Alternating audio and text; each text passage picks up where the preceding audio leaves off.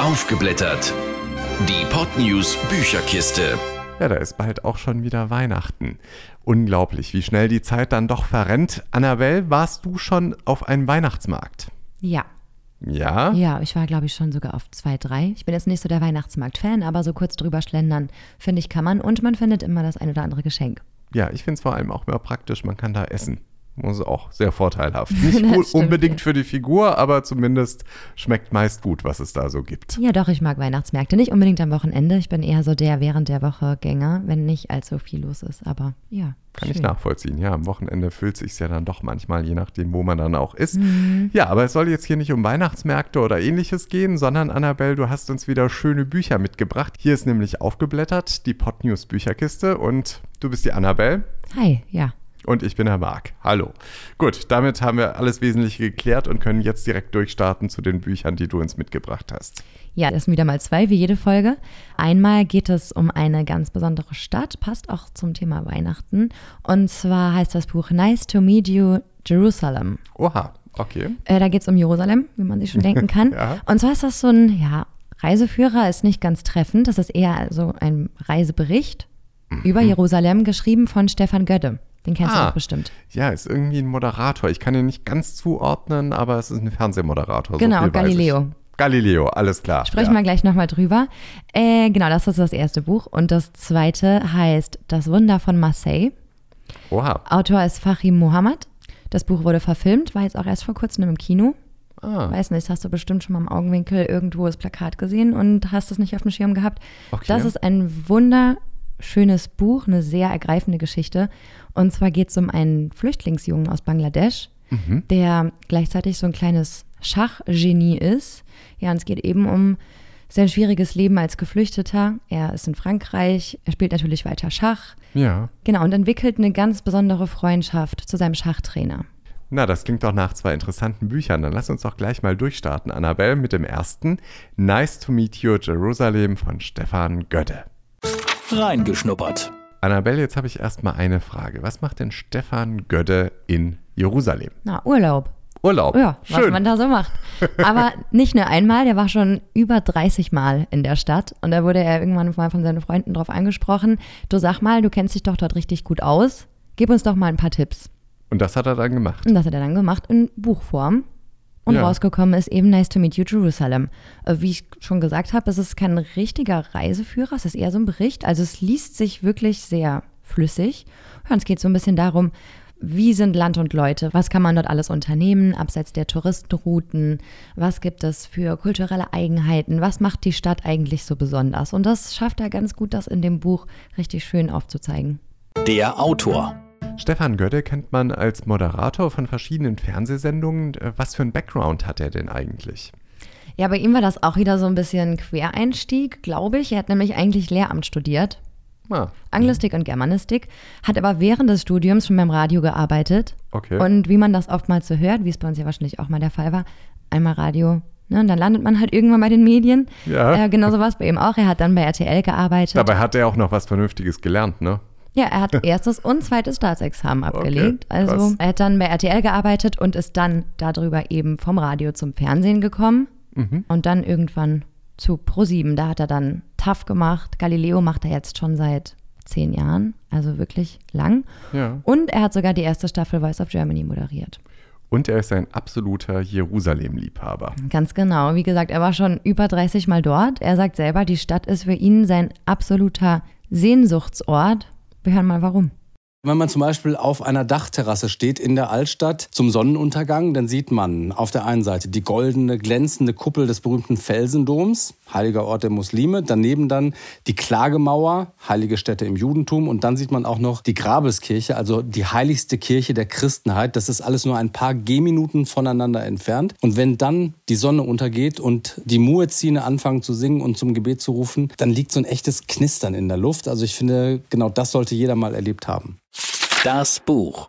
Ja, damit können wir auch schon direkt in die Story einsteigen. Um was geht's denn genau im Buch? Ja, es ist schon seine Art Reiseführer, möchte ich mal sagen, aber eben kein klassischer, sondern eher so ein rein persönlicher Blick auf die Stadt. Also ich finde, das Buch liest sich ein bisschen so, als würdest du mir erzählen, was ich denn in Jerusalem alles so Schönes machen kann. Also wie gesagt, es liest sich sehr flüssig. Es ist nicht einfach nur ein Herabbeten von Fakten, Ja. wann, wie, wo, was, sondern es wirklich als Geschichte verpackt. Und ähm, darüber, worum es dann geht, sind es so die üblichen Sehenswürdigkeiten, die wir kennen oder auch wenn wir beide waren ja schon mal in Jerusalem, unabhängig voneinander ähm, und haben da ja vielleicht auch das eine oder andere gesehen. Das heißt, sind es aber so die üblichen Sachen, Yad Vashem und äh, was es da alles so gibt oder sind es schon auch spezielle Sachen, die man so nicht unbedingt kennt? Ja, also teilweise sind das schon ganz normale Touristenattraktionen, die man sowieso besuchen würde, wenn man dort ist. Aber bei ihm ist immer noch so ein kleiner spezieller Touch. So.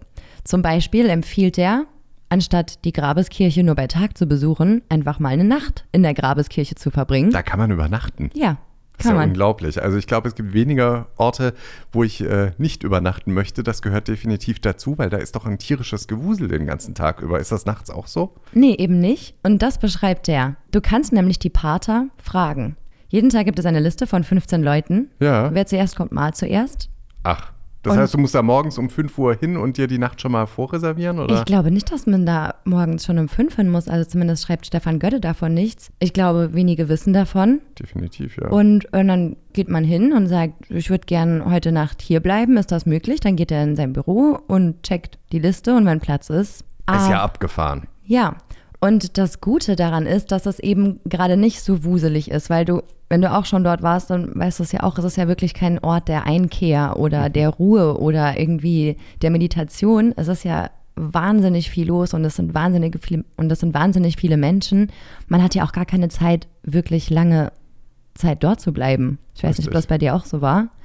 Ähm, Ja, es sind viele Touristengruppen, die da herumlaufen und irgendwann wird man dann so mehr oder weniger wieder rausgeschaufelt äh, aus Genau, so ein bisschen nonchalant, die Erfahrung habe ich auch gemacht. Und nachts, sagt Stefan Götte, ist das eben ganz anders. Es werden ganz alte Rituale und Zeremonien vollzogen von den Mönchen vor Ort. Er sagt, das war eine wahnsinnig tolle Erfahrung. Und natürlich mal was ganz anderes, die Grabeskirche so ganz alleine in aller Stille zu erleben. Und solche speziellen Sachen schlägt er einem eben vor. Also hätte ich das damals gewusst, dass das geht, hätte ich das damals auch sehr gerne gemacht. Ja, klar, das glaube ich. Und ähm, verbindet er das aber auch mit persönlichen Geschichten, die er irgendwo erlebt hat? Oder sind das eher einfach Abhandlungen praktisch zu den einzelnen Orten? Es ist von beidem etwas. Zum einen, wie gesagt, geht es um diese typischen touristischen Sachen, die verbindet er recht schön miteinander. Er redet zum Beispiel auch über den Kreuzigungsweg, über die Via Dolorosa, Ja. die man ablaufen kann, erklärt hier auch nochmal so ein bisschen die historischen Hintergründe und so weiter und so fort. Aber da er schon so oft dort war, hat er natürlich auch schon wahnsinnig viele Menschen kennengelernt und natürlich berichtet er auch von diesen Menschen. Zum Beispiel ist er einmal zu Besuch bei einem israelischen Sternekoch. Findet man auch so einen kleinen Rezeptvorschlag im Buch und ein Interview mit dem Koch. Er hat einmal ein Shabbat-Dinner Ja. bei einem orthodoxen Rabbi verbracht. Oh, Auch das cool. kann man übrigens buchen, Ach, sagt er Ernsthaft? in seinem Buch, genau. Und ja, davon erzählt er. Sehr informativ und nicht nur für Leute, die dorthin reisen wollen, sondern auch für die, die schon dort waren oder die vielleicht auch nie wirklich dorthin wollen, weil es einfach sehr informativ ist und einem wirklich wahnsinnig viel über die Stadt erzählen kann. Also das heißt, dass er sieht sich dann eher so wie eine Art Reiseleiter, der einem sozusagen zeigt, was sind so die Orte, wo lohnt sich hinzugehen und vor allem eben auch aus seiner Sicht von seinen vielen Besuchen, was er da eben so mitgenommen hat. Ganz genau. Und was sind denn jetzt so ein paar Geheimtipps? Zum Beispiel hat er auch einen Geheimtipp. Daran erinnere ich mich auch noch. Und zwar in der Altstadt von Jerusalem, in der City of David. Ja. also mitten im alten Ortskern. Und zwar gibt es da einen ganz bestimmten Tunnel, den sogenannten Hiskaya-Tunnel. Das ist ein uralter Tunnel, 2700 Jahre alt und da drin ist es stockfinster. Es ist wahnsinnig eng, nur so schulterbreit. Da muss man sich auch zwischendurch mal ducken und man geht rund 40 Minuten lang durch kaltes Wasser, das einem bis zu den Oberschenkeln reicht. Und es gibt keinen Notausgang, keinen Alarmknopf, kein Handynetz, über das man irgendwie Hilfe rufen könnte. Also für Klaustrophobiker ist es absolut ungeeignet, aber für alle anderen ist es ein total spannendes Abenteuer. Ja, also er beschreibt das alles, genau wie wir es gerade gehört haben, sehr bildhaft und sehr detailgenau. So ist eigentlich das ganze Buch gestaltet. Er beschreibt vor allem die verschiedenen Kontraste, die es in Jerusalem gibt. So zum Beispiel, dass man mitten in der Altstadt, mitten auf dem arabischen Markt quasi, in ein österreichisches Hospiz gehen kann und dort eine Sachertorte essen kann im Wiener Kaffeehaus. So. Sehr gut. Und so beschreibt er Jerusalem eben als ja, Melting Pot von verschiedenen Kulturen und Einflüssen. Ja, ist Jerusalem ja definitiv auch. Ich meine, wie gesagt, wir waren ja beide schon mal da. Man merkt es ja auch, wenn man dort vor Ort ist oder so, wenn man das dann einfach, wenn man die, so die Stadt auf sich wirken lässt. Man muss ein paar Meter laufen. Man merkt aber auch, es ist so das Epizentrum sämtlicher Regionen, finde ich, überhaupt. Also, ähm, ja, ich weiß nicht. Also, ich habe da ja nicht übernachtet, aber so, um da mal für einen Tag hinzugehen, mega interessant. Und ich meine, wenn du da länger warst, hast du da wahrscheinlich auch nochmal ganz andere Einblicke bekommen, praktisch bei mehreren Tagen. Ja, ich war mehrere Tage dort und Jerusalem ist auch mit Abstand meine Lieblingsstadt. Ich Ernsthaft? mich, ja, ich habe mich in dem Buch sehr gut wiedererkannt. Ich Okay. fand, ich habe das wirklich exakt so empfunden, wie Stefan Götte das beschreibt. Wobei ich sagen muss, also so das moderne Israel oder das für mich, was Israel ausmacht, habe ich eher in Tel Aviv gefunden. Aber das muss jeder für sich Genau, selbst entscheiden. das, genau, und das sagen viele auch. Die sagen, nee, für mich ist Israel eher Tel Aviv und für mich war es wirklich ähm, Jerusalem. Ich war in beiden Städten, aber wie gesagt, ich habe mich da wirklich sehr wiedergefunden in dem Buch. Und was ich vor allem gelungen finde, ist, dass es am Schluss von jedem Kapitel auch nochmal so eine kurze Zusammenfassung gibt. Also so der Kasten, wie kann ich das auch machen? Also wirklich so Reiseführermäßig Ja. dann, ne? Was, Okay. wo, wann, wie viel kostet das? Wo finde ich eigentlich deutschsprachige Unterkünfte in dem Viertel und so weiter und so fort. Zusammengefasst. Ja gut, also Annabelle, du hast es ja vorhin schon mal kurz gesagt, das Buch richtet sich im Prinzip an alle, sowohl diejenigen, die schon mal dort waren, als auch diejenigen, äh, die sich grundsätzlich für Jerusalem interessieren und auch für Leute, die nicht mal da unbedingt hinreisen möchten, aber die sich einfach mal informieren möchten, was geht da eigentlich so. Ja, genau. Es ist ein sehr kurzweiliges und informatives Buch. Es ist kein typischer Reiseführer, lässt sich sehr gut lesen und, ja, glaube ich, erweitert den Horizont. So, Annabelle, dann kommen wir jetzt auch wieder direkt zur Bewertung des Buches. Zehn Lesezeichen sind mega spitze, null Lesezeichen sind nicht so gut. Wie viele Lesezeichen würdest du Nice to Meet You Jerusalem vergeben? Ich bin ein bisschen parteiisch, weil das Buch über meine Lieblingsstadt sich dreht und ich mich wirklich wiedererkannt habe. Deshalb kriegt der Reiseführer von mir neun Lesezeichen, weil es Neun. wirklich auch ein, ich beurteile das ja auch immer, was für ein Genre das quasi ist. Ja. Und es ist wirklich ein sehr guter Reiseführer, weil es kein richtiger Reiseführer ist. Neun Lesezeichen, das ist ja wirklich mal äußerst ordentlich. Also ein Buch, was sich auch äh, für unter den Weihnachtsbaum lohnt. Wenn man von jemandem weiß, dass er sich für die Stadt oder für Israel im Allgemeinen interessiert, auf jeden Fall. Und was ich auch so einen schönen Fakt finde an dem Buch, ist, dass Stefan Gödde an dem Buch keinen Cent verdient. Alle seine Erlöse aus dem Verkauf gehen nämlich an Benediktinermönche Komplett? aus Israel. Ach was. Also der Verlag kriegt natürlich schon seinen Teil, aber Ja. er als Autor, er spendet seinen Teil komplett an Benediktinermönche in Israel. Und das finde ich doch auch schön, gerade zur Weihnachtszeit. Ja, Hammer. Und jetzt machen wir einen kleinen Sprung. Gerade waren wir noch in Israel. Jetzt geht es direkt rüber nach Frankreich. Das Wunder von Marseille. Reingeschnuppert. Das Wunder von Marseille. Ich glaube, es war noch vor gar nicht allzu langer Zeit erst im Kino, oder, Annabelle? Hm? Genau, mit Gérard Depardieu in der Hauptrolle. Mhm. Ist ja auch kein unbedeutender Schauspieler, von daher. Nee, und ich stelle ihn mir auch super gut in der Rolle vor, in der er besetzt ist. Ich habe den Film noch nicht gesehen, muss ich Ja. dazu sagen, aber wie die Figur, die er spielt, im Buch beschrieben wird, passt optimal auf Gérard Depardieu, finde ich. Um was geht's denn? Ähm, das ist eine wahre Geschichte. Also der Autor selbst hat quasi seine Geschichte aufgeschrieben in Ich-Form. Und zwar ist Fahim Mohammad, das ist der Autor, ein Junge aus Bangladesch, mittlerweile ist er 19. 2008 musste er mit seinem Vater flüchten nach Europa. Sie sind in Frankreich gelandet, aus verschiedenen Gründen. Und dieser Fahim ist ein begnadeter Schachspieler und das war er eben damals schon in dem Alter von acht Jahren. Und die Geschichte, ja, zeigt so ein bisschen seinen Weg von ganz unten, so in die, es ist ein bisschen besser, und seine ganz besondere Beziehung vor allem zu seinem Schachtrainer, der Franzose ist, den er in Frankreich kennengelernt hat, der von Gérard Depardieu im Film gespielt wird. Ja. Ja, eine sehr ergreifende, aber auch unheimlich schöne Geschichte. Das heißt, er hat im Prinzip seine eigene Lebensgeschichte aufgeschrieben. Genau. Bis zum jetzigen Zeitpunkt mit 19 Jahren. Genau. Der Autor. Gut, 19 Jahre alt ist ja jetzt noch nicht so ein langes Leben, Annabelle. Nee, aber er hat schon einiges durch. Das ist wirklich erschreckend, wenn man sich vor Augen hält, was manche Menschen in dem jungen Alter schon mitmachen mussten und erleben mussten. Er ist mit acht Jahren gemeinsam mit seinem Vater nach Europa geflüchtet. Seine ganze restliche Familie, seine Mutter, seine Geschwister sind alle in Bangladesch geblieben. Oh, okay. Äh, Das lag daran, dass 2008, ja, hat sich die politische Stimmung im Land so ein bisschen geändert. Es gab sehr viele ja, clanähnliche Strukturen und Fahim wurde bedroht, weil er damals schon sehr, sehr gut im Schachspielen war. Und mit acht Jahren Mit- wurde er dann direkt bedroht. Genau, er wurde dann bedroht. Das wurde nicht gern gesehen. In Bangladesch werden sehr viele Kinder entführt, tauchen nie wieder auf. Und seine Eltern hatten dann eben Angst, dass mit ihm dasselbe passiert. Sie haben auch einen Drohbrief bekommen. Und da wurde dann irgendwann die Entscheidung getroffen, okay, um unser Kind zu retten, muss der aus diesem Land raus. Politisches Asyl sollte funktionieren in Europa. Dann ist der Vater mit seinem Sohn Schon nach mal vorneweg sozusagen, um dann im Nachgang wahrscheinlich die Familie auch zu holen, oder? Das war irgendwie nie der Plan. Also so einen richtigen Plan gab es nicht. Okay, Der Plan bei der Flucht war erstmal weg und Ja. den Jungen in Sicherheit bringen. Gucken, dass er irgendwie weiter Schach spielen kann. Mal schauen.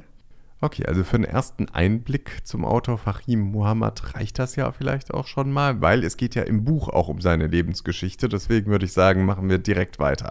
Das Buch. Jetzt haben wir den Autor schon ein bisschen kennengelernt und damit ja zwangsläufig auch schon so ein bisschen die Geschichte des Buchs. Wo beginnt die denn überhaupt? Die Geschichte beginnt vor der Flucht in Bangladesch. Also ja, sie startet im Grunde mit seiner Passion fürs Schachspielen. Die Geschichte beginnt mit seiner ersten Schachpartie, die er spielt. Hm, gegen wen spielt er die? Gegen Freund oder schon richtig professionell? Nie gegen seinen Vater. Er hat das Schachspielen Okay. von seinem Vater beigebracht bekommen, seitdem er fünf Jahre alt war, glaube ich. okay. Und ja, er hat relativ schnell Talent gezeigt. Schachclubs gibt es auch ganz, ganz viel in Bangladesch. Dort hat er eben gespielt. Ja, bis dann eben die Stimmung gekippt ist und er ganz dringend flüchten musste. Und dann geht es eben nach Europa. Die beiden, ähm, Fahim und sein Vater, haben auch eine ziemliche Odyssee durch halb Europa hinter sich. Teilweise schreibt er, er erinnert sich auch an manches gar nicht mehr. Es hat er schon verdrängt, weil das einfach so eine schlimme Zeit war. Man ist von der Familie getrennt. Man weiß nicht, was ist morgen. In welchem Land landen wir denn am Schluss? Du kennst die Sprache nicht. Das beschreibt er sehr, sehr eindringlich und das lässt einen wirklich sehr mitfühlen. Und wie, wie, und wie sind die beiden da gereist? Weiß man das oder kommt das gar nicht so richtig vor? Also die Flucht an sich, wie das organisatorisch vonstatten ging, das beschreibt er nicht. Er schreibt das Buch ja selber und gerade die Sachen vor oder während der Flucht, da merkt man, dass er einfach noch zu jung war, um das selber zu verstehen, wie das richtig vonstatten ging. Klar ist, die Familie, die waren nicht arm in Bangladesch, die waren in Bangladesch eher ja, gehobene Mittelklasse. Das heißt, die hatten Geld. Die Ja. hatten auch Geld für die Flucht. Verstehe. Irgendwann war halt natürlich alles leer, die ganzen Fluchthelfer und alles, das kostete natürlich Unmengen von Geld. Und das war das Problem, dass dann irgendwann dann in Europa natürlich das Geld weg war. Anfangs hatten sie noch. Aber sind die letztlich nur geflohen, um ihm das Schachspielen zu ermöglichen? Nee, sie sind geflohen, um ihm das Leben zu retten. Okay, Er sollte entführt werden, weil er so gut Schach spielt. verstehe. Okay, also irgendwann sind die dann in Frankreich angekommen und was ist dann passiert? Ja, sie landen dann in Frankreich in einem Pariser Vorort, völlig mittellos, ohne Papiere.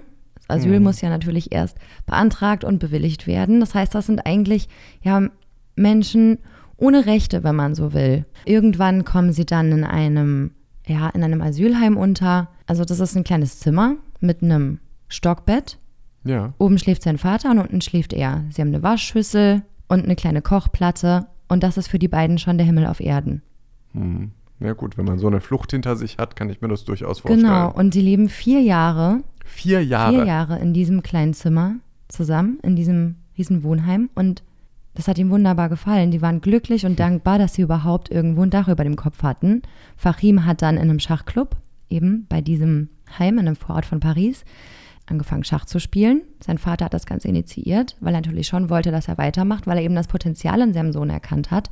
Und in diesem Schachclub lernt er dann einen ganz speziellen Menschen kennen, der später ein sehr, sehr enger Freund der Familie wird, und zwar den Trainer Xavier. Im Film gespielt von Gérard Depardieu. Der Schachlehrer sozusagen. Genau. Er ist nicht nur Trainer, sondern auch Freund, unterstützt die beiden, wo er nur kann, hilft bei den Asylanträgen. Also die beiden müssen wirklich ganz, ganz viele Schicksalsschläge hinnehmen, Fachim und sein Vater. Alle Anträge werden abgelehnt, sie sind irgendwann illegal im Land, können irgendwann nicht mehr zusammen wohnen, weil kein Geld mehr da ist und auch kein Geld mehr von irgendwelchen Stellen bewilligt werden kann. Weil das ist ja auch immer so ein Problem. Die Kinder sind ja eigentlich nicht illegal. Das sind ja Mhm, nur die Eltern. Die Eltern, richtig. Das heißt, Fahim beschreibt auch sehr eindringlich, wie viel Sorgen er sich auch um seinen Vater gemacht hat.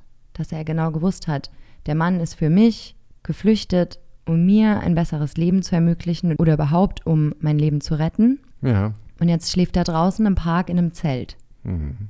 Ja, nicht so schön. Vielleicht auch nicht unbedingt die schönste Kindheit, die man dann damit erlebt. Nee, und das merkt man natürlich auch an seinem Werdegang. Sein Schachspiel wird irgendwann schlechter. Natürlich die ganzen Umstände, das darf man ja nicht vergessen. Ähm, also es ist zeitweise eine ziemliche Abwärtsspirale. Irgendwann geht es dann aber doch nochmal aufwärts.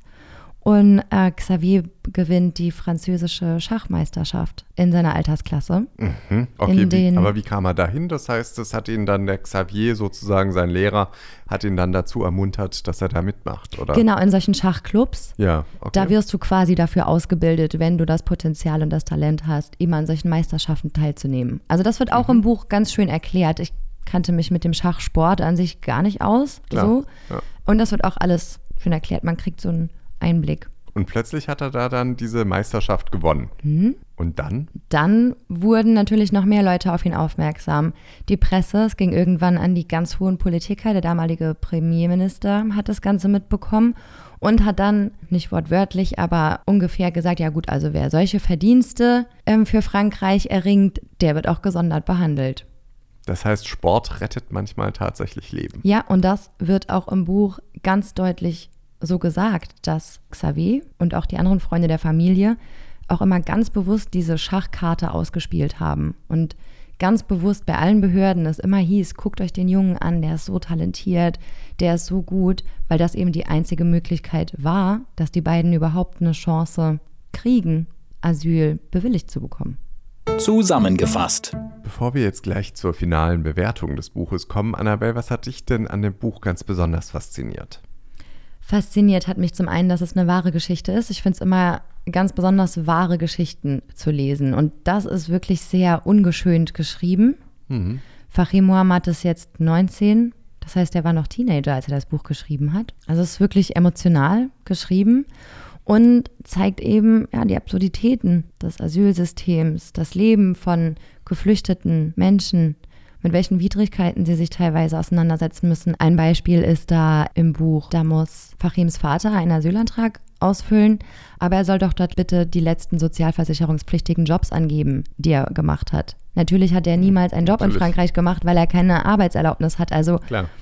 Ja, es ist so die Ne? Quadratur des Kreises in dem Fall wieder. Genau. Und man fühlt besonders mit dem Vater mit, der wirklich alles dafür tut, seinem Kind in Europa ein sicheres Leben zu ermöglichen und ihn zu beschützen und sich immer hinten anstellt. Also es ist wirklich eine bewegende Geschichte, regt zum Nachdenken an und das ist auch so ein kleiner Appell an die Menschlichkeit, weil eben sehr viele Leute helfen und tun, was sie können. Irgendwann nehmen wildfremde Leute Fachims Vater auf in ihr Gästezimmer. Mhm. Ach was. Sie kennen den gar nicht. Es ist einfach nur ein Hilfsangebot. Das ja auch, hat man ja auch ähm, 2015 Richtig. gemerkt, dass es sehr viele Leute gibt, dass wenn wirklich Not am Mann ist, Die dann auch wirklich helfen. die dann helfen, was wiederum sehr schön ist. Und gerade eben dieser Schachtrainer, der sich da sehr eingebracht hat. Und natürlich, dass es so ein kleines Happy End gibt am Schluss. Sie kriegen ihre Papiere. Fachim wird französischer Meister. Fachim wird irgendwann ein Jahr später sogar Weltmeister. Also immerhin ist es dann gut ausgegangen. Okay, also ich sehe schon, das Buch hat dir gefallen. Deswegen bin ich jetzt umso gespannter, wie viele Lesezeichen du vergibst. Zehn gibt es maximal. Wie viele Lesezeichen bekommt das Wunder von Marseille? Ah, auch neun Lesezeichen. Neun von zehn. Neun von zehn, Ist das ja. dann heute nicht sogar, ich glaube, es ist sogar die Rekordsendung. Wir haben 18 Lesezeichen vergeben Ja, bei zwei Büchern. auch. Aber es waren auch gute Bücher. Vor allem das Wunder von Marseille kann ich wirklich jedem nur wärmstens empfehlen. Es ist ja einfach, es nimmt einen sehr mit, dass quasi der Schachsport sein, sein einziger Ausweg aus seiner Situation ist. Und dann denkt man sich, dass es sehr viele Menschen gibt, die noch nicht mal solche Auswege haben. Hm. Fragt sich wahrscheinlich, wie geht's denen denn dann? Oder wie kommen die raus aus ihrer Spirale? Ganz genau. Also als nächstes möchte ich mir unbedingt den Film ansehen. Ja, klingt gut. Mit Gérard Depardieu. Ja, weil ich glaube, der ist auch echt gut. Alles klar. Werde ich mir auch mal vormerken. Sehr gut. Das war's auch schon wieder, Annabelle. Jo. Zack, zack, Zeit ist rum. Jetzt haben wir wieder Zeit, uns um andere Sachen zu kümmern, weil so zum Ende des Jahres hat man ja auch noch einiges zu tun. Geschenke, Geschenke, Geschenke kaufen und äh, zum anderen über Weihnachtsmärkte laufen. Hast du schon was gebacken? Plätzchen? Du backst gar nicht. Nein. Du wirst es nicht glauben. Ich backe normalerweise auch nicht, aber ich stand jetzt tatsächlich äh, am letzten Advent, äh, am letzten Sonntag, stand ich zu Hause und äh, habe Vanillekipferl gebacken. Ganz groß. Sehr gut. Ja. Also ich habe nichts gegen Backen. Ich backe gerne, aber ich würde niemals auf die Idee kommen, mich in die Küche zu stellen und Vanillekipferl zu backen. Also, so. wenn du mich das nächste Mal einlädst, mache ich gern mit. Ja, alles klar. Weiß ich Bescheid. Äh, machen wir. Ich äh, guck mal, dass ich beim nächsten Mal auch ein paar mitbringe. Ja, in diesem Sinne ist durch für heute. In zwei Wochen ist dann auch schon Weihnachten, ne? Da werden wir eine kleine Extra-Folge machen, habe ich mir sagen lassen. Ja, machen wir. Wir werden uns was überlegen. Gut, und bis dahin sagen wir erstmal Tschüss. Tschüss. Aufgeblättert. Die Podnews Bücherkiste. Jeden zweiten Mittwoch neu. Alle Folgen und weitere Podcasts auf podnews.de. Mehr fürs Ohr.